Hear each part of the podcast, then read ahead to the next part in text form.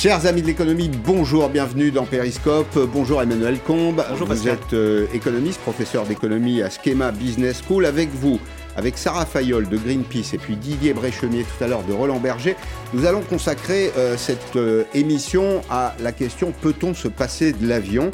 Euh, Est-ce que c'est la fin du transport aérien alors l'avion au- aujourd'hui n'est plus paré de toutes les vertus, au contraire on lui trouve tous les défauts, notamment celui de polluer. Mais peut-on s'en passer, y compris euh, d'ailleurs dans la vie euh, des loisirs, du tourisme? Est-ce qu'il est indispensable au bassin touristique en France? Est-ce qu'on peut croire dans la promesse d'un avion zéro carbone, comme le dit Airbus pour 2035 C'est le dossier, le grand dossier de cette émission aujourd'hui. Mais pour commencer, l'actualité m'a inspiré cette formule sans lien, je l'admets, mais formule tout de même Paris confiné, c'est la proposition d'Anne Hidalgo, mais surtout Paris endetté. Tandis que la maire de Paris suggère aujourd'hui un confinement de trois semaines. Alors les médecins, au passage, estiment que ce serait insuffisant. Pour obtenir un résultat, il faudra au moins six semaines de confinement. La petite équipe de Periscope s'est livrée à un travail de recherche, de documentation sur l'état de santé économique et social de la ville de Paris. La décision du confinement, je vous le rappelle, ne dépend pas du maire, elle dépend euh, de l'État. Alors, puisque nous en sommes à la revue de détail, la gestion du budget de la ville et sa dette. Voilà qui est du ressort des compétences, des prérogatives du maire et notamment de Madame Hidalgo. Rappelons au passage d'ailleurs que les communes ne sont pas autorisées à présenter des budgets de fonctionnement en déficit. La dette parisienne est aujourd'hui de un petit peu plus de 7 milliards d'euros. Elle est prévue euh, pour 2021 à ce niveau, 7,1 milliards d'euros. C'est une hausse de 15% par rapport à l'année précédente. Intéressant glissement d'ailleurs euh, à observer. Alors toutes les villes s'endettent. L'endettement, euh, c'est de l'investissement aussi, ce sont des équipements publics. Mais regardons ce qui dépend une fois de plus du maire, de la maire de Paris, l'endettement de la mairie de Paris, 1 milliard d'euros en 2001. Vous vous rappelez de 2001, c'est Bertrand Delanoë. 3 milliards 7 en 2014, première élection de Madame Hidalgo. Nous terminerons 2021 à 7,1 milliards d'euros. Deuxième indicateur, la gestion du personnel. Dans une entreprise, c'est absolument central, même s'il s'agit d'une collectivité publique. 53 000 agents municipaux à Paris et un temps de travail qui est inférieur aux 35 heures hebdomadaires. 1550 heures dans l'année, auxquelles il faut ajouter, c'est ce que vous m'avez indiqué aujourd'hui sur Twitter, 20 jours par an d'arrêt maladie. C'est en dessous de la barre des 35 heures. Voilà, le travail ne manque pas pour Madame Hidalgo et son équipe euh, sur tous ces sujets qui dépendent des compétences du maire. Voilà qui est dit. Emmanuel Combe, bonjour. Merci d'être là. On va évoquer ensemble, et euh, Sarah Fayol nous rejoindra tout à l'heure, euh, elle appartient à l'organisation Greenpeace. Elle vient de rédiger un rapport, notamment sur l'impact du transport aérien, le lien entre transport aérien et euh, émissions de CO2, pollution. Transport aérien, c'est aussi un outil d'aménagement du territoire. On aura un débat dans l'esprit de cette émission, avec des idées vraisemblablement opposées, euh, et on s'écoutera les uns les autres. Pour commencer, je voudrais qu'on consacre 5 ou 6 minutes à l'état de santé de la compagnie française, Air France, parce que Air France KLM, c'est 7 milliards d'euros de pertes l'an dernier. C'est considérable pour une compagnie aérienne. C'est aussi au passage 7500 suppressions de postes sur euh, euh, 45 000. La catastrophe en chiffres, regardez ce tableau que nous avons préparé, 67% de passagers en moins Retenez quelques chiffres.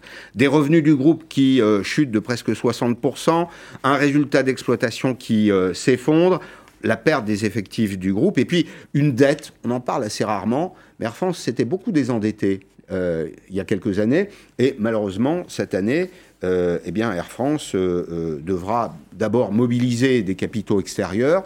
Il y a d'une part le PGE, garanti par l'État, et puis il y a aussi la recapitalisation de, l'actionnaire de référence, l'État. Euh, Est-ce que euh, la compagnie aérienne française peut survivre à ce véritable euh, crash euh, opérationnel? Il faut bien distinguer euh, deux sujets euh, assez différents. Il y a un sujet structurel qui ne concerne pas qu'Air France. Je crois qu'on a appris d'ailleurs aujourd'hui les résultats de British Airways, plus exactement du groupe euh, IAG. C'est pas tellement mieux, c'est même pire. On regarde les chiffres de Lufthansa qui vont arriver bientôt. Il, est, il y a fort à parier que les résultats soient aussi mauvais. Pourquoi? Vous l'avez dit, parce qu'il y a un contexte structurel qui est la crise sanitaire. Donc, de toute façon, les résultats ne pouvaient être que mauvais. Mais si on laisse de côté ce premier facteur, vous avez un second facteur qui lui est plus spécifique à Air France, qu'on retrouve aussi d'ailleurs chez Lufthansa, qui est en fait la structure de coûts de cette entreprise. Et, et le problème, si vous voulez, ne date pas du Covid. On le sait, on le sait structurellement. Le Covid a accéléré les choses, oui, c'est ça? euh, Le Covid a révélé en réalité ce que l'on savait déjà tous, c'est qu'en réalité vous avez deux Air France. Vous avez un Air France long courrier qui est plutôt rentable et vous avez un Air France court moyen courrier qui structurellement, structurellement, Covid ou pas, n'est pas rentable. Et ce qui est inquiétant, c'est que la reprise en Europe risquant d'être assez progressive, on vient d'avoir d'ailleurs des chiffres assez pessimistes de l'IATA, il y a fort à parier que ce volet court-moyen courrier cumule, comme par le passé, les pertes, sauf si Air France prend enfin le fameux chemin qu'on appelle le chemin du middle cost. Alors comment précisément peut s'articuler la stratégie de retour à l'équilibre, plus que l'équilibre d'ailleurs, j'espère, hein, au, bénéfice euh, pour Air France? Mais je crois qu'il n'y a pas le choix en réalité. Lorsque vous regardez de manière très froide les faits, et je le répète, je ne cesse de le répéter, il ne s'agit pas de louer le modèle low cost, en particulier dans sa version, je dirais, acceptable, mais quand vous regardez les faits, il parle depuis 10 ans, 15 ans, le seul modèle qui parvient à être rentable en Europe, hmm. c'est ce fameux modèle low cost. Alors, avec une déclinaison très discutable sur le plan social, j'ai nommé Ryanair, mais vous avez aussi des compagnies low cost qui sont structurellement rentables. Donc, pour répondre à votre question, Air France, en réalité, n'a pas le choix. Il faut résolument monter en puissance sur sa filiale Transavia. Je vous rappelle que Transavia a été créé, si je ne dis pas de bêtises, en 2007 ou 2008. Nous sommes en 2021. Cela hmm. fait plus de 12 ans.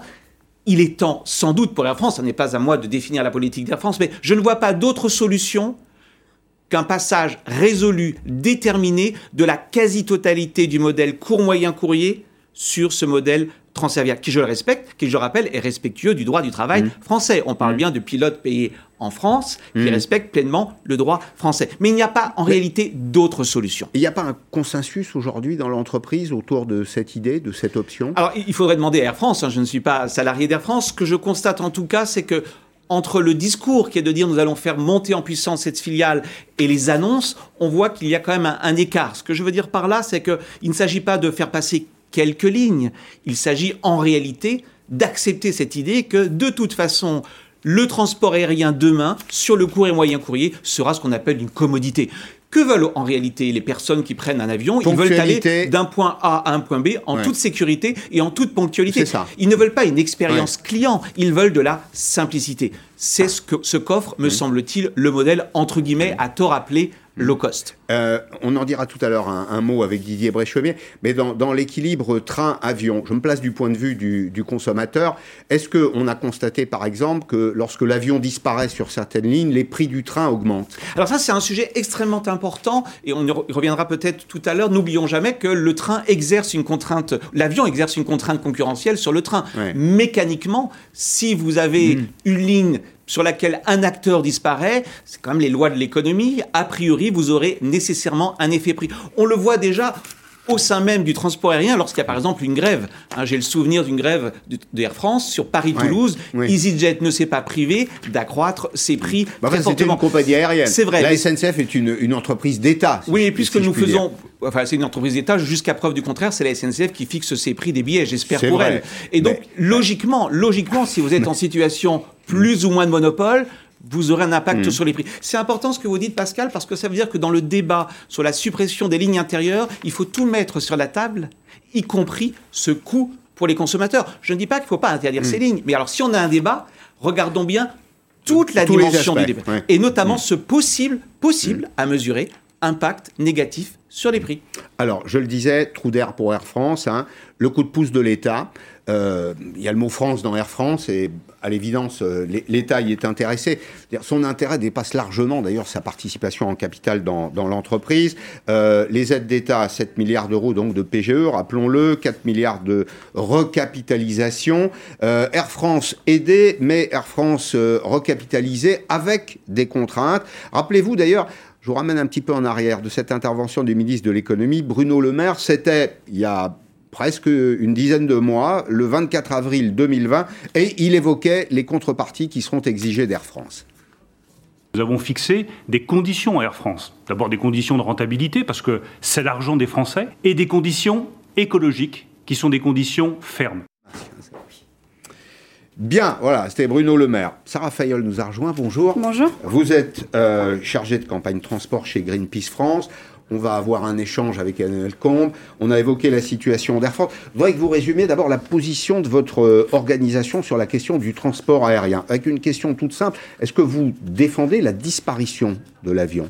Non, on ne dit pas que l'avion doit disparaître, on dit que dans le contexte actuel de crise climatique, il y a un enjeu à réguler et réduire le trafic aérien et à remettre le trafic aérien sur des trajectoires qui soient compatibles avec les objectifs climat de l'accord de Paris. Donc il ne s'agit pas de dire qu'il y aura plus de trafic aérien demain et de faire disparaître les avions, mais il s'agit bien de remettre le, transport aérien sur, des, sur des, ouais, une trajectoire compatible avec les objectifs climat Comment vous imaginez les choses vous? Ça, c'est une intention. C'est-à-dire euh, faire en sorte qu'on réduise les émissions de gaz à effet de serre. Parfait, mais comment vous l'imaginez? C'est-à-dire moins de fréquences, moins de lignes? Alors, il y a plusieurs choses qui peuvent être mises en place au niveau national dès à présent une des, une des, beaucoup de ces, ces, ces, mesures sont en débat à l'heure actuelle dans le cadre du projet de loi climat qui va être discuté à l'Assemblée nationale très prochainement. Euh, ça peut passer des premières étapes, hein, parce que ça ne suffira pas, mais des premières étapes, effectivement, ça peut être de mettre fin aux vols courts pour lesquels on a des alternatives en train qui sont disponibles et, et, qui sont beaucoup moins polluantes et beaucoup moins émettrices de gaz à effet de serre. Ça peut être aussi une première étape à prendre au niveau euh, national. Ça pourrait être de renoncer à ces projets d'extension d'aéroports qui sont prévus sur le territoire français. On a une dizaine de projets d'extension. C'est pas un peu le cas déjà, non? Charles de Gaulle? Alors, il y a eu un abandon du terminal 4 qui a été annoncé mmh. récemment, euh, avec une grande prudence de notre côté sur les, sur les suites qui seront données à cette annonce. Un, il ne s'agit pour l'instant que d'une annonce politique qui n'a pas été confirmée dans la loi et inscrite dans la loi. On espère qu'elle sera inscrite dans le projet de loi climat. Pour l'instant, ça n'est pas le cas. Euh, deuxièmement, euh, ces le, le, terminal 4 de Roissy, c'est un peu l'arbre qui cache la forêt. Il y a des, une dizaine d'autres projets en cours sur le territoire français euh, qui, qui, ne sont pour l'instant pas abandonnés. Donc il va falloir aussi agir sur ces projets-là. Et puis la dernière chose, c'est que le, le, gouvernement a annoncé l'abandon du terminal 4 de Roissy, mais il a annoncé aussi que KDP travaillerait sur un nouveau projet, sans exclure la possibilité d'augmenter encore les capacités d'accueil de. Donc tout n'est pas réglé. Alors on pose quelques chiffres avant d'engager le, le débat. D'abord sur les émissions de, CO2, quelle est la part du transport aérien? Elle est relativement marginale, à l'échelon du monde en tout cas, puisque c'est autour de 3% des émissions de gaz à, effet de serre. Deuxième tableau qui permet là encore de poser le débat, c'est l'évolution euh, des émissions de CO2 par passager, par passager transporté. Elles ont baissé de 50%. Euh, c'est la baisse des émissions de CO2 par passager au cours des 30 dernières années. Ça traduit quoi? Ça traduit qu'on a fait euh, des, des, progrès.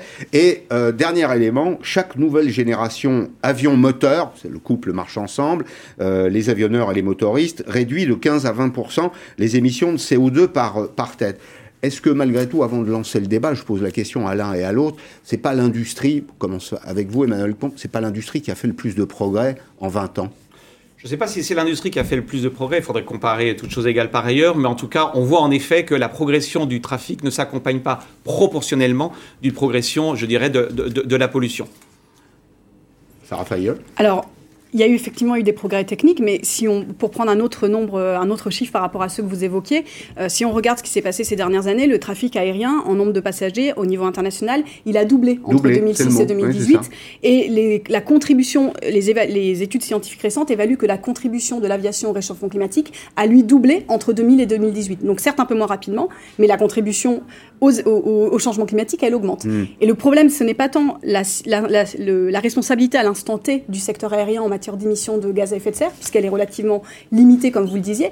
La, vraie question pour nous, c'est les projections, c'est les, perspectives de croissance du trafic et des émissions associées à ce trafic qui posent problème. Si on reprend après la crise Covid sur les mêmes niveaux et les mêmes rythmes de croissance du trafic aérien qu'on connaissait avant la crise, hmm. on va dans le mur d'un point de vue climatique. Vous ne croyez pas que les passagers du monde entier sont vaccinés si je peux me permettre. Ça ne reprendra probablement pas tout de suite, mais ça finira par reprendre si on hmm. ne se donne pas les moyens de réguler et de réduire. Hmm. Emmanuel Combe.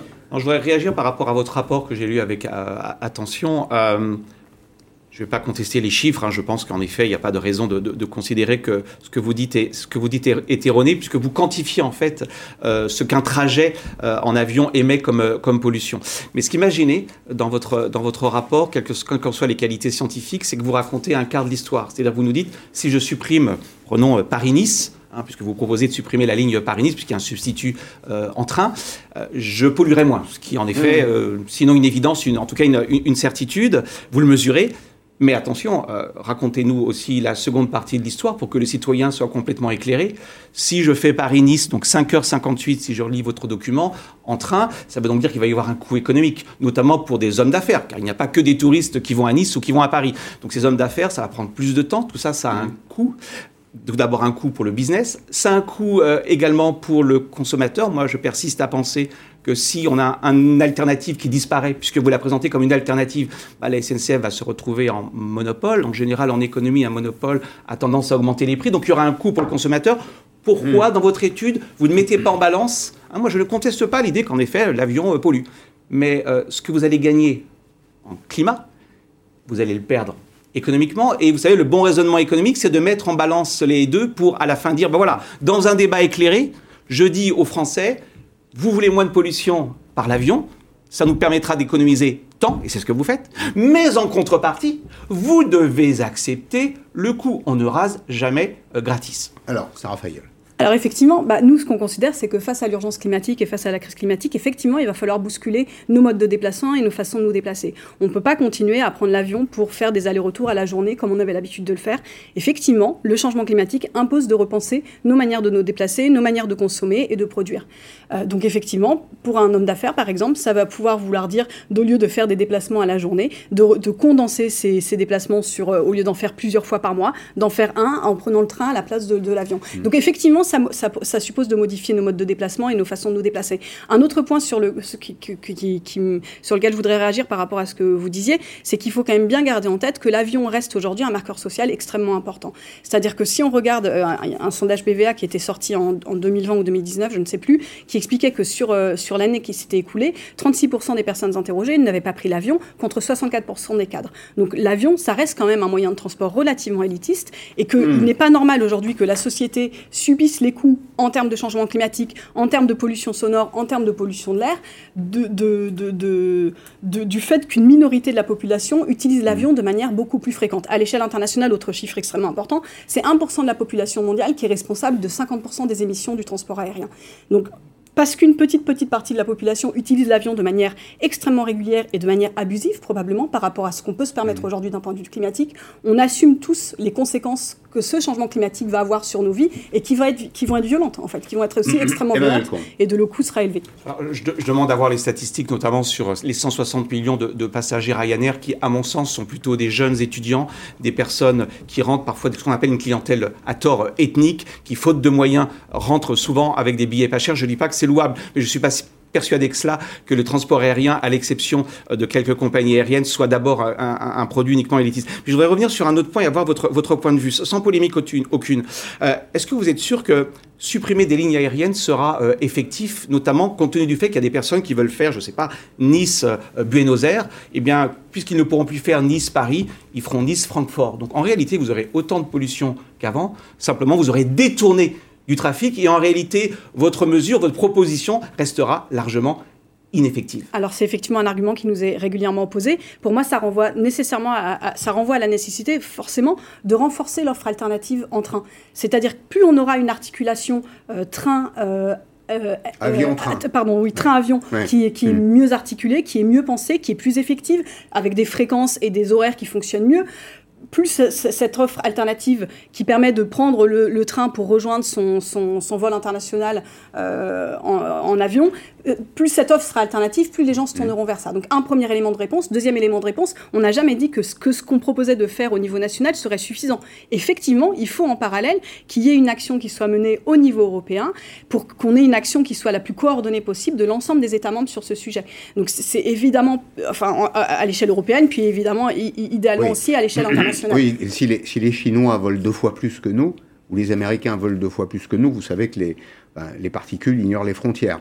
Euh, je voulais que vous disiez peut-être deux mots aussi, je voulais attirer votre attention sur ces territoires touristiques qui vivent notamment aussi grâce au transport aérien. Alors c'est plus tout à fait Air France, c'est souvent des compagnies euh, aériennes à bas prix, il y a EasyJet, il y a, Ryanair dont le modèle social, Emmanuel Combe a raison, est euh, scandaleux, on va dire doit être modifié à, l'évidence, mais ces, compagnies apportent dans des territoires touristiques, en Dordogne, dans le Limousin, euh, autour de Carcassonne, des milliers de touristes qui viennent dépenser leur argent, qui ont alimenté, au fond, une espèce d'économie du tourisme dans des territoires qui n'étaient pas euh, très touristiques. Qu'est-ce qu'on fait avec cela? On développe une autre forme de tourisme peut-être. Déjà, on encourage un tourisme plus durable, plus local, plus respectueux de l'environnement et du climat. Et puis par ailleurs, je, réponds la même chose, mais j'insiste, euh, il, faut, développer l'alternative ferroviaire. On a beaucoup de choses à faire pour améliorer l'offre de trains en France, pour améliorer euh, l'améliorer en quantité, l'améliorer en, qualité, renforcer le réseau ferroviaire, moderniser ce réseau. Donc il y a des choses à faire effectivement pour qu'on ne se retrouve pas dans des situations d'enclavement des territoires, qui est ce qui est beaucoup mis en avant. Mmh. Mais vous répondez, à mon avis, toujours pas à la question quand même qui est fondamentale, qui est euh, dès lors que vous avez un seul moyen de transport, sauf à considérer que la voiture est un substitut, à ce moment-là, vous êtes un petit peu en contradiction avec votre propre thèse, hein, puisqu'en effet, si la voiture devient un substitut, je suis pas si sûr que ça, que la voiture soit si respectueuse que cela, mmh. l'environnement. Vous avez un problème d'abord potentiellement de, monopole, sauf à vouloir mettre de la concurrence dans, dans le rail, ce qui n'est pas visiblement pour demain, en tout, cas, euh, en tout cas en France. Vous ne résolvez pas, à mon avis, cette question. Et puis on, on, rejoint cette question du coût économique. Dans le coût économique, il n'y a pas seulement le coût en temps, hein, prendre plus de temps, ça un coût, on peut, on peut le contester, mais c'est la réalité économique. Hein. Et secondement, vous avez aussi le coût sur les retombées indirectes. Hein. Vous aurez peut-être des personnes qui vont se dire, puisque c'est très compliqué de venir en France, ça prend plus de temps, c'est pas en France que je vais aller en vacances, c'est en Italie, c'est en Allemagne, parce qu'en effet, si on met une politique non coordonnée, hein, ce que vous disiez à l'instant, si on met une politique au niveau national, bah, le touriste, lui, va arbitrer entre les pays. Et à la fin des fins, vous n'aurez vous aurez moins de touristes en France. on peut dire que c'est une fin en soi. Mais si c'est une fin en soi, il faut le mettre dans le débat public. Il faut dire, voilà, nous voulons moins de pollution climatique. Pourquoi pas En tout cas, à cause de l'aérien. Quel est le coût en face? Et pour moi qui suis économiste, le bon raisonnement, c'est est-ce que finalement, entre guillemets, le jeu en vaut la chandelle? Mon sentiment est que la première cause de pollution en France n'est pas l'aérien, il y a beaucoup d'autres activités, et le bon raisonnement économique consisterait d'abord à s'attaquer aux principales causes industrielle de la pollution. Donc vous voyez, vous ne pouvez pas échapper, me semble-t-il, à une analyse, pardon, du, des un peu techniques, euh, coût-bénéfice. Oui, supprimer des lignes aériennes nous permettra d'avoir un gain climatique. On ne le conteste pas. Et il est évident que les chiffres, je ne doute pas un instant de la véracité des chiffres que vous donnez, mais vous racontez que la moitié de l'histoire. Mmh. Il, reste, il reste à raconter l'autre moitié de l'histoire. C'est une, une, question, c'est la question du mérite économique. Et pourquoi est-ce qu'on s'attaque au transport aérien, euh, qui est un facteur marginal d'émissions de CO2 et pas à l'industrie par exemple ou euh, au logement? Euh, ou à la voiture si vous voulez qui sont en effet des causes majeures d'émissions de CO2. Ou à la production de viande. Alors, je vous rassure, on travaille sur tous ces sujets. Hein. Oui, j'ai bien, compris. On travaille aussi sur la production de viande, on travaille aussi sur la, question automobile. Et, je réinsiste, le problème du secteur aérien, on ne peut pas avoir une vision purement statique du problème en disant aujourd'hui, à l'instant T, le secteur aérien ne représenterait que 3% des émissions mondiales de CO2, ce qui en soi déjà est un chiffre contestable, puisque le, le transport aérien n'a pas qu'un émet des émissions de CO2, mais il a aussi des effets hors CO2 sur le climat qui sont loin d'être négligeables et qui probablement renforce très nettement son, impact. En fait, le, transport aérien, mais ça a été démontré par euh, plusieurs recherches scientifiques, il y a les émissions de CO2 et il y a aussi des effets hors CO2 sur le climat, qui sont liés au fait que le, quand on prend l'avion, on émet à haute altitude des oxydes d'azote, de la vapeur d'eau, euh, des particules fines qui ont un C'est l'altitude qui fait la différence, c'est ça. C'est ça. Donc, donc le, et les, études scientifiques récentes montrent que si on voulait avoir une, une idée du poids global euh, du transport aérien dans le réchauffement climatique, il faudrait probablement multiplier par 3, selon les mmh. dernières études, mmh. le seul impact des émissions de CO2. Donc déjà, il faut quand même se rappeler que ce, le niveau actuel n'est pas si faible qu'on veut bien souvent le dire. Et puis la deuxième chose, j'insiste, c'est qu'il faut voir au-delà de cette vision statique. Ce qui pose problème avec le transport aérien, c'est la tendance. La tendance. oui, vous observez la tendance. On ne peut pas se laisser, on ne peut pas se permettre de repartir sur les niveaux de mmh. trafic aérien et de croissance qu'on connaissait avant la crise. Est-ce qu'il n'y a pas cette, cette vieille idée que le transport aérien, vous l'avez évoqué à mi-mot, serait réservé à des riches Or, franchement, quand on regarde les catégories tarifaires de la SNCF et de l'avion aujourd'hui, on s'aperçoit par exemple que pour aller à Marseille, souvent le billet d'avion coûte moins cher. Paris-Marseille, vous faites Strasbourg-Marseille, Strasbourg-Nice, le billet d'avion coûte moins cher que le, billet de train. Alors, bah, ça, renvoie à deux problèmes. C'est qu'il y a souvent dans les billets d'avion des coûts cachés qui sont assumés par ailleurs par la société, par les contribuables, avec des avantages fiscaux. Vous pensez aux coûts écologiques, non? Ah, bah, ah non, non, non, je pense aux, coûts, les, toutes les aides publiques et les subventions qui sont apportées. Elles vont plutôt à la SNCF. Elles vont plutôt à la SNCF, non Je ne suis pas complètement persuadé que. D'accord. Il y a des exemptions de taxes sur le kérosène. Euh, euh, il y a pas, le, le kérosène de l'aviation n'est pas taxé. Donc il y a des coûts cachés quand même pour la milliards société. 35 milliards d'euros d'effacement de dette à la SNCF. Oui, non, mais je, je, oui, dis juste, mais on met les deux dans la balance. Si on veut avoir le, vrai tarif des billets d'avion, c'est pas le tarif qu'on paye euh, à l'heure actuelle. Et par ailleurs, euh, je ne remets absolument pas en cause le fait qu'il faut euh, travailler sur les tarifs de la SNCF, qu'il faut rendre le train accessible à toutes et à tous, que ça suppose un travail sur les questions de ce qu'on appelle la tarification solidaire, avoir des politiques tarifaires familiales accessible à tous et à toutes. Évidemment qu'il faut travailler sur ces enjeux-là. La, la, vérité, c'est que pour euh, une famille avec deux ou trois enfants, aller de Paris à Marseille ou de Marseille à Paris en avion ou en voiture, et, coûte moins cher que, que d'y aller, que d'y aller en train. Franchement. C'est un, vrai sujet et il faut avancer là-dessus. J'insiste sur un point. Il y a des propositions qui ont été faites par les citoyens de la Convention citoyenne pour le climat mm. sur ces sujets-là. Par exemple, baisser la TVA sur les billets de train de 10% à 5,5%. C'est des propositions qui ont été retoquées par le gouvernement. Donc il y a des propositions sur la table. On peut faire changer les choses plutôt que de, de, constater et de ne rien faire et de laisser la crise climatique. Ce qui me gêne dans ce débat, c'est que vous avez dit il y, a la, il y a la pollution directe et la pollution indirecte pour l'aérien. Vous avez sans doute raison, mais à ce moment-là, faisons un raisonnement par symétrie. Le train, visiblement, pollue beaucoup moins. En tout cas, c'est ce que vous montrez. Mais enfin, pour construire un train, il faut, euh, euh, il faut de l'industrie, puis il faut aussi une voie de chemin de fer. Euh, donc, il y a un coût de construction, il y a un coût d'entretien. Donc, attention, si on tient compte des coûts indirects, moi, je ne suis pas un expert hein, des questions climatiques, mais à tout le moins, prenons les mêmes critères dans un cas comme dans l'autre. Et j'aimerais savoir, il semblerait qu'il y ait des études, je ne les connais pas, hein, mais il semblerait qu'il y ait des études qui montrent que finalement, le coût climatique du train sous prise en compte, construction de la voie de chemin de fer, entretien, le coût complet, soit pas si avantageux que ça. Ce que je veux dire par là, c'est attention, quand on veut raisonner en coût complet, ayons au moins, je dirais, un débat transparent sur la symétrie des arguments. je veux bien avoir les arguments inverses, euh, même, en prenant, même en prenant le coût de construction d'une ligne de chemin de fer, euh, euh, très rapidement, au bout de quelques années ou de quelques dizaines d'années. 15 ans, c'est amorti. Voilà, les émissions sont amorties parce que mm. les émissions que la ligne de chemin de fer va permettre d'éviter en termes de report modal de la route et de l'avion vers le train hmm. vont permettre de compenser et d'amortir les émissions liées à la construction de cette ligne. Sous l'hypothèse que, sous l'hypothèse que la suppression d'une ligne aérienne se traduise par un report du train, ce qui est loin d'être démontré. Qu'est-ce qui vous prouve que les personnes ne vont pas préférer prendre la voiture, ce qui serait paradoxalement assez ironique. C'est-à-dire, hmm. au nom de la lutte contre le climat, on se retrouve avec des familles qui prennent la voiture. Bon, ce cas-là n'est pas exclu. Moi, je demande simplement à voir les chiffres. Si on me fait une étude documentée, statistique, avec des simulations qui me hmm. montrent que quand je supprime le train, l'avion entre Paris et Nice, tout le monde va sur le train, pourquoi pas Moi, je l'ai pas. Je non, je dis pas que j'achète. Je ne l'ai pas cette étude-là. Non, mais vous achetez Donc tout ça, tout ça, voilà, tout ça repose quand même sur des hypothèses. Est-ce que il y a le débat que vous avez l'un et l'autre Est-ce qu'il faut réduire, rationner, euh, peut-être même interdire l'avion? Puis il y a un autre débat qu'on peut avoir ensemble, c'est quel type d'avion?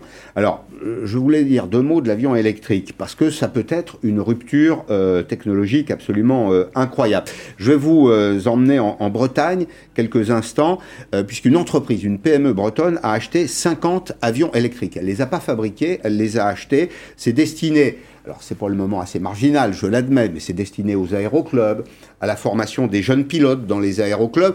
Et puis c'est présenté comme une espèce d'initiation également euh, au pilotage électrique, qui n'est pas tout à fait le pilotage tel qu'on le connaît aujourd'hui. Les aides, les aides, dit son dirigeant d'ailleurs, ont été fléchées vers les grandes entreprises, comme souvent en France, alors que l'aviation légère, on va, commencer avec ça. L'aviation légère offre des perspectives de croissance à très brève échéance. Charles Kabilik, c'est le président de cette société qui s'appelle OpenFly. Green Aero Lease, lease ça veut dire euh, louer, donc qui va louer des avions électriques avec Anna Citruc. C'est un bouleversement et, on va avoir des pilotes au chômage et des compagnies qui vont souffrir, mais on va aussi avoir une rupture technologique incroyable euh, qui va prendre la suite de ce qui s'est passé dans la voiture et qui va permettre à l'aérien de se réinventer. Et aujourd'hui, il faut avouer que les aides sont fléchées vers les très gros euh, acteurs de l'aérien, Airbus, Air France, etc.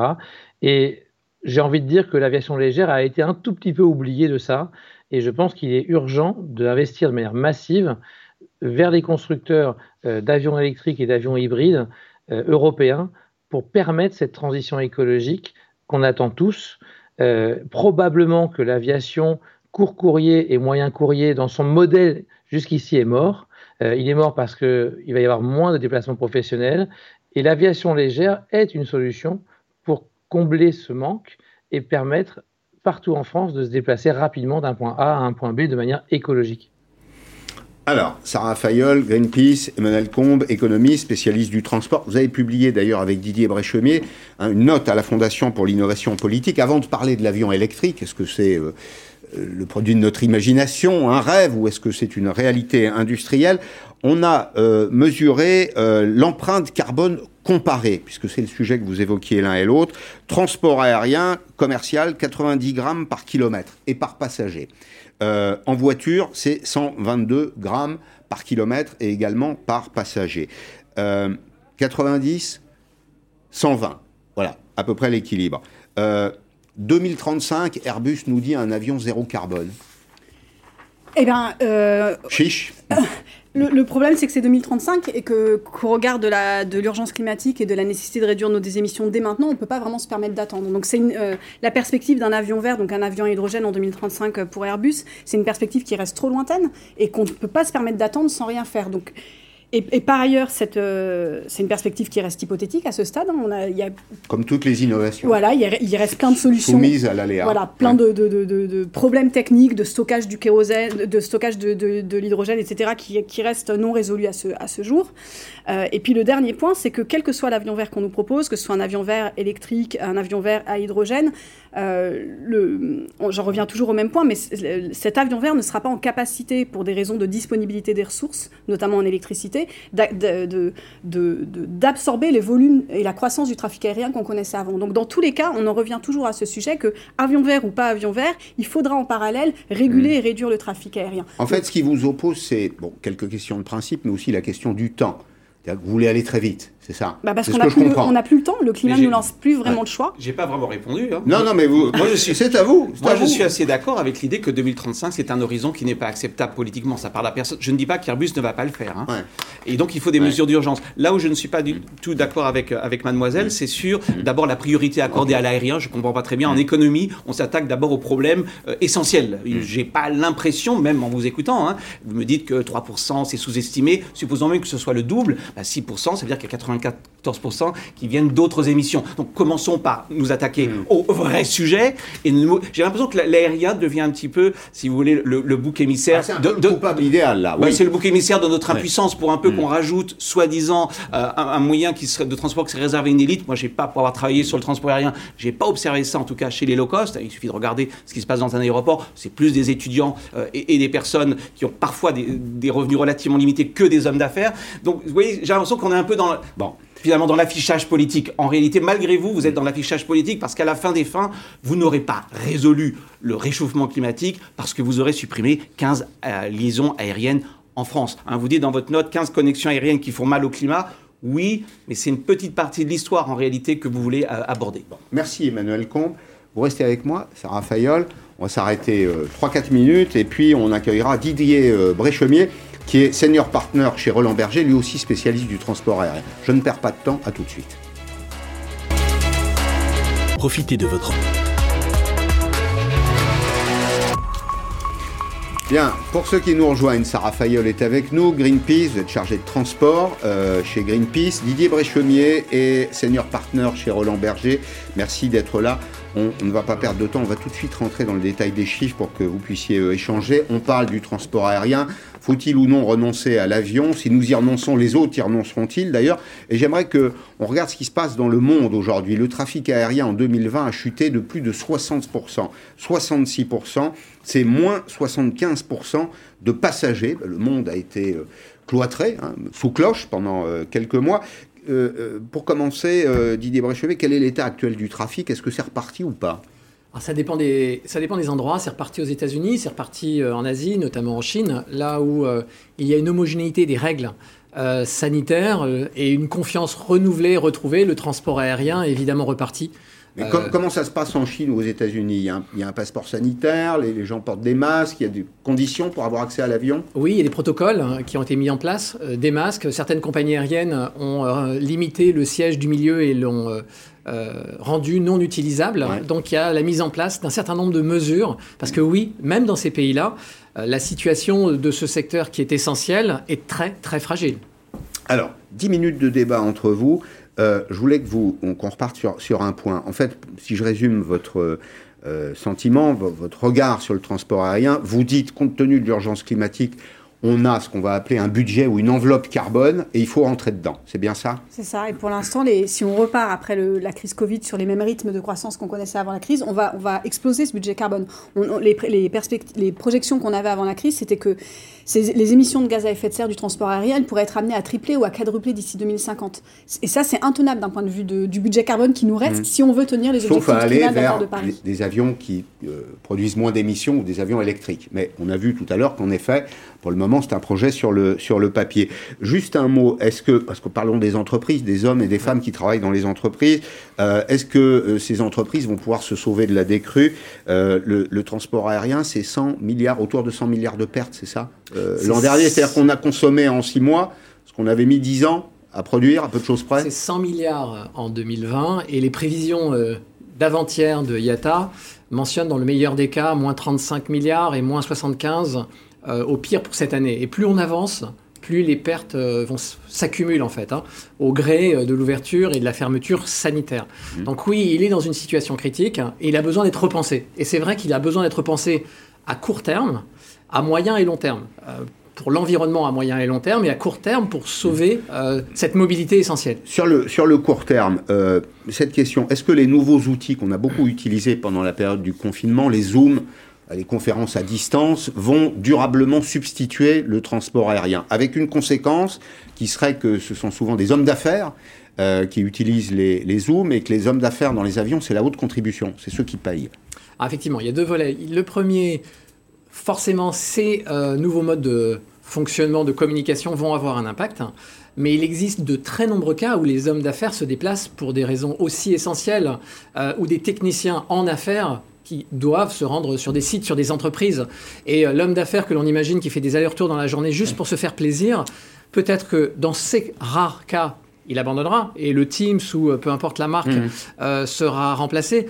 Mais aujourd'hui, dès qu'il y a des reprises, on s'aperçoit qu'il y a une baisse qui est réelle ou un retour qui est lent.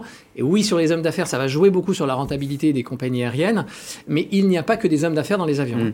Alors, Sarah Fayol, le transport, c'est l'irrigation euh, fine de l'économie mondiale. Aujourd'hui, c'est un outil essentiel de la mondialisation, comme le conteneur. Le, plan qui est le vôtre intègre aussi une autre façon de faire l'économie, de façon générale. Bien sûr. Moins, moins, de transport, moins d'échanges internationaux, euh, plus de proximité, mais tout ça prend beaucoup de temps. Tout ça prend beaucoup de temps, mais on a, on, a malheureusement plus, plus de, autant de temps mm. que ça devant nous. Donc oui, effectivement, ça implique une autre manière de produire, de consommer. Ça, sur la question de la mobilité, ça implique ce fameux triptyque de moins, mieux et, euh, et, autrement. Donc ça, ça implique effectivement de repenser nos usages. Et de relocaliser aussi une partie de la production. Vous voyez, j'ai un exemple là dans l'actualité, les semi-conducteurs. Savez que les semi-conducteurs viennent souvent de Chine. Bon, euh, on est en panne en ce moment, il y a, il y a moins de transport, euh, les prix du cuivre ont augmenté. les hommes d'affaires les hommes d'affaires ont besoin de se déplacer en Chine, par exemple, pour signer des contrats, pour essayer de sourcer une partie de l'approvisionnement. Peut-être que dans 5 ans, on aura construit des usines de semi-conducteurs en Europe, mais il faudra 5 ans. Comment on fait entre les deux? Eh ben, Entre les deux, on essaye déjà de, rationaliser et de réguler nos usages. Mais les deux intervenants euh, me disaient qu'effectivement, il n'y a pas que des hommes d'affaires en avion. C'est vrai. On a tous à s'interroger sur notre usage de l'avion. Il y a déjà des gens, ce qu'on ce répétons quand même, que la, plus, la, plupart des Français ne prennent pas l'avion régulièrement. Donc tous ne sont quand même pas impactés par, euh, par, euh, par ces changements-là. Pour ceux qui prennent l'avion, il y a effectivement des gens qui sont aujourd'hui prêts à renoncer à prendre l'avion. C'est ce qu'on a vu dans des pays nordiques. C'est des mouvements qui existent aussi un peu dans nos pays. tout le monde ne sera pas obligé d'aller jusque-là, tout le monde n'est pas prêt à aller jusque-là, mais on peut tous s'interroger sur nos usages. Est-ce que tous mes déplacements en avion sont nécessaires ou pas? Est-ce que je peux diminuer? Qu'est-ce que je peux diminuer? Est-ce que je peux demander à mon employeur de développer d'autres façons, d'autres politiques de mobilité pour mon entreprise en n'utilisant pas l'avion quand on peut prendre le train? Ce genre de choses. Donc on a tous une, mmh. des réflexions à faire. Et un point sur lequel je voulais réagir par rapport à ce que vous disiez, vous évoquiez la situation des travailleurs et des travailleuses du secteur de l'aéronautique. C'est effectivement une 45 000 personnes chez Air France. Voilà, une situation... Il n'y a pas qu'Air France. Hein. Bien sûr, il y a Air Caraïbes, euh, French Bee, euh, Air Austral, et puis Corsair. Toute la, filière, tous les, secteurs aéronautiques, etc. Effectivement, c'est une situation qui est très compliquée pour ces secteurs, euh, pour ces salariés, les travailleurs et les travailleuses de ce secteur-là.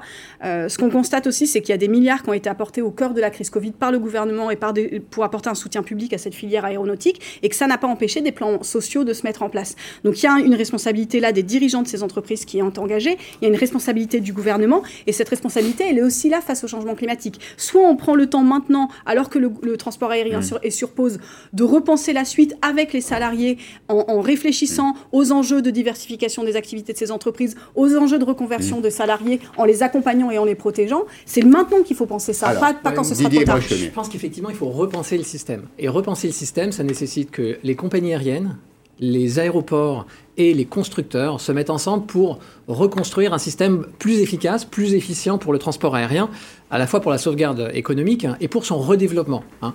Euh, je pense que c'est essentiel. Ça fait 20 ans que je travaille dans le transport aérien. À chaque nouvelle génération de moteurs, c'est moins 20 à moins 30 d'émissions. Le transport aérien a fait énormément d'efforts mm. sur ce volet climatique qui est clé, qui est le transport aérien ne s'en sortira pas, n'aura pas d'avenir s'il n'y a pas ce travail qui est fait. Cela dit, il est fait depuis très longtemps et il va continuer d'être fait. Et, euh, on, arrivera un jour à réduire à, minima les émissions de CO2 par tête L'objectif, il est euh, de pouvoir les effectivement de pouvoir les réduire. Il n'y a, pas un seuil incompressible en dessous duquel on ne descendra pas? Aujourd'hui, c'est difficile, c'est difficile de dire. S'il faut une énergie euh, pour pouvoir réussir à s'élever, bah, à passer les montagnes, les mers, les océans, donc c'est nécessaire. Après, cette énergie, si elle vient du solaire, d'une certaine manière, si elle vient peut-être d'autres sources, alors, je ne sais pas si c'est un nucléaire propre, mais en tout cas, si elle vient de l'hydrogène, il y a d'autres sources qui sont possibles. On est là, effectivement, sur du moyen terme, mais l'innovation a toujours été très forte. effectivement, je crois beaucoup, je suis convaincu que l'innovation a toujours réussi à résoudre un certain nombre de ces sujets et qu'elle devrait continuer de le faire. Mais aujourd'hui, le débat, me semble-t-il, est... L'hybridation est possible dans ce domaine? Les voitures électriques et... Euh, ah, l'essence aujourd'hui, mais l'hybride... Euh, bah, l'hybridation, oui, l'hybridation est possible. Est-ce qu'elle est techniquement réalisable immédiatement pour qu'un avion vole? Euh, elle reste encore... non, pas tout de suite. Pas tout de suite, pas tout de suite. Mais le hmm. tout de suite, là, on parle à 5 ans, à 10 ans, à 15 ans. Effectivement, c'est une... Comment on va travailler cette transition? Elle est, elle est clé, c'est certain, hmm. la transition, mais la reconstruction que les acteurs travaillent ensemble, et on mmh. l'évoque dans la filière aéronautique, mais qui est aussi une meilleure coordination entre le ferroviaire et l'aérien, est aussi un, mmh. élément, un élément clé. En effet oui, tout à fait. La question de l'articulation euh, train-avion, c'est une politique euh, dite intermodale. Bien sûr, c'est une question importante. Mais le, la question du report modal euh, de, de l'avion vers le train, elle ne concerne pas juste c'est comment on remplace ces vols de correspondance de Lyon vers de, qui permettent de faire Lyon-Paris pour ensuite prendre son Paris-New York. C'est plus globalement comment mm. on réduit son usage de l'avion mm. et donc aussi comment on réduit ses vols internationaux, etc. Qui sont les, c'est quand même les vols internationaux. Ça, veut dire, ça veut dire, par exemple, il faut le dire très clairement, on n'ira plus passer une semaine à New York. Eh ben, ça veut dire oui qu'il faut repenser aussi sa manière de voyager. C'est-à-dire quand on voyage, on voyage plus longtemps sur place. C'est pas un problème de liberté quand même fondamental, ça? Ah bah ça, ça implique, oui, ben le changement... C'est clair, donc vous me dites à moi, euh, chez Perry c'est terminé, vous ne prendrez plus l'avion, euh, n'irai plus à Londres, à New York, à Londres voir des matchs de foot, encore je peux y aller en train. On peut y aller en train. oui, bien sûr, mais j'aurais dû... Oui, euh, on aime à découvrir la civilisation asiatique, les États-Unis. Ça, fait partie aussi de, notre, de nos libertés publiques. Il ne s'agit pas de renoncer au voyage, il s'agit de voyager autrement. Et de, hmm. effectivement, une partir euh, pour un week-end à Bali ou je ne sais où. Ah non, ça. c'est euh, celui qui part à Bali pour un week-end est un fou. Pour il passe son temps dans l'avion. Disons même pour une semaine, c'est ça qui est plus hmm. possible. Il faut hmm. repenser nos manières de voyager. Et ça ne veut pas dire plus de voyage, ça veut dire voyager autrement. Est-ce que ces éléments, tout le monde les a intégrés, Didier Bréchemier les compagnies aériennes, les TO, euh, ceux qui vivent dans l'écosystème. Euh, il n'y a pas très longtemps, j'avais Jean-François Rial, le patron de Voyageurs du Monde, qui me dit Oui, c'est évident, je ne vendrai plus ce type de produit, je vendrai autre chose. Ah, mais il est certain qu'ils sont tous, ils ne savent pas. On est, et ils sont dans une situation. Euh, qui est très incertaine, c'est-à-dire la vitesse. Hmm. Oui, il va y avoir un retour, peu importe hmm. ce que c'est dans 3 4 ans, il va y avoir un retour.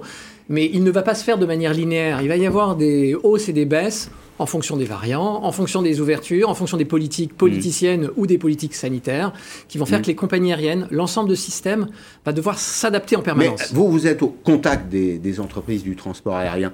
Est-ce que c'est bien dans l'état d'esprit des dirigeants? Est-ce qu'ils l'ont vraiment pigé, ça? On travaille avec de très nombreux dirigeants de compagnies aériennes, partout dans le monde. Ils en sont totalement conscients. Aujourd'hui, il y a bien cette conscience de devoir se transformer, de devoir changer. Et conscience de la situation et conscience de la nécessité de changer. Mais ils n'ont pas le choix. Ils le savent. Comment ils le feront? La question est qu'ils ne sont pas seuls. Ils doivent faire appel à l'écosystème. Il y a les constructeurs, il y a les régulateurs, il y a les aéroports, mmh. Euh, mmh. il y a les évolutions de comportement, il y a des outils. Donc, ils ne pourront pas le faire seuls. À court terme, parce qu'ils ont des problèmes de liquidité, comment sauver ce secteur C'est un point. et à moyen terme, c'est l'innovation. Et effectivement, peut-être mieux vaut investir que de taxer et favoriser l'innovation. Bien, merci. Merci à tous les deux d'être venus dans, Periscope. C'était passionnant d'écouter vos, vos échanges. Merci de votre fidélité à cette émission. Je vous retrouve lundi euh, avec plaisir. Lundi, nous allons consacrer cette euh, émission au débat sur le prix de notre alimentation. Je recevrai le dirigeant de Lidl Lidl qui euh, signe des contrats comme toutes les grandes enseignes de la grande distribution. Je recevrai également Serge Papin qui est un peu le juge de paix nommé par le, le ministre de l'Agriculture pour essayer de mettre un peu d'ordre dans les négociations prix qui se terminent dans quelques jours. Merci, bon week-end, Arlette Chabot dans 5 minutes.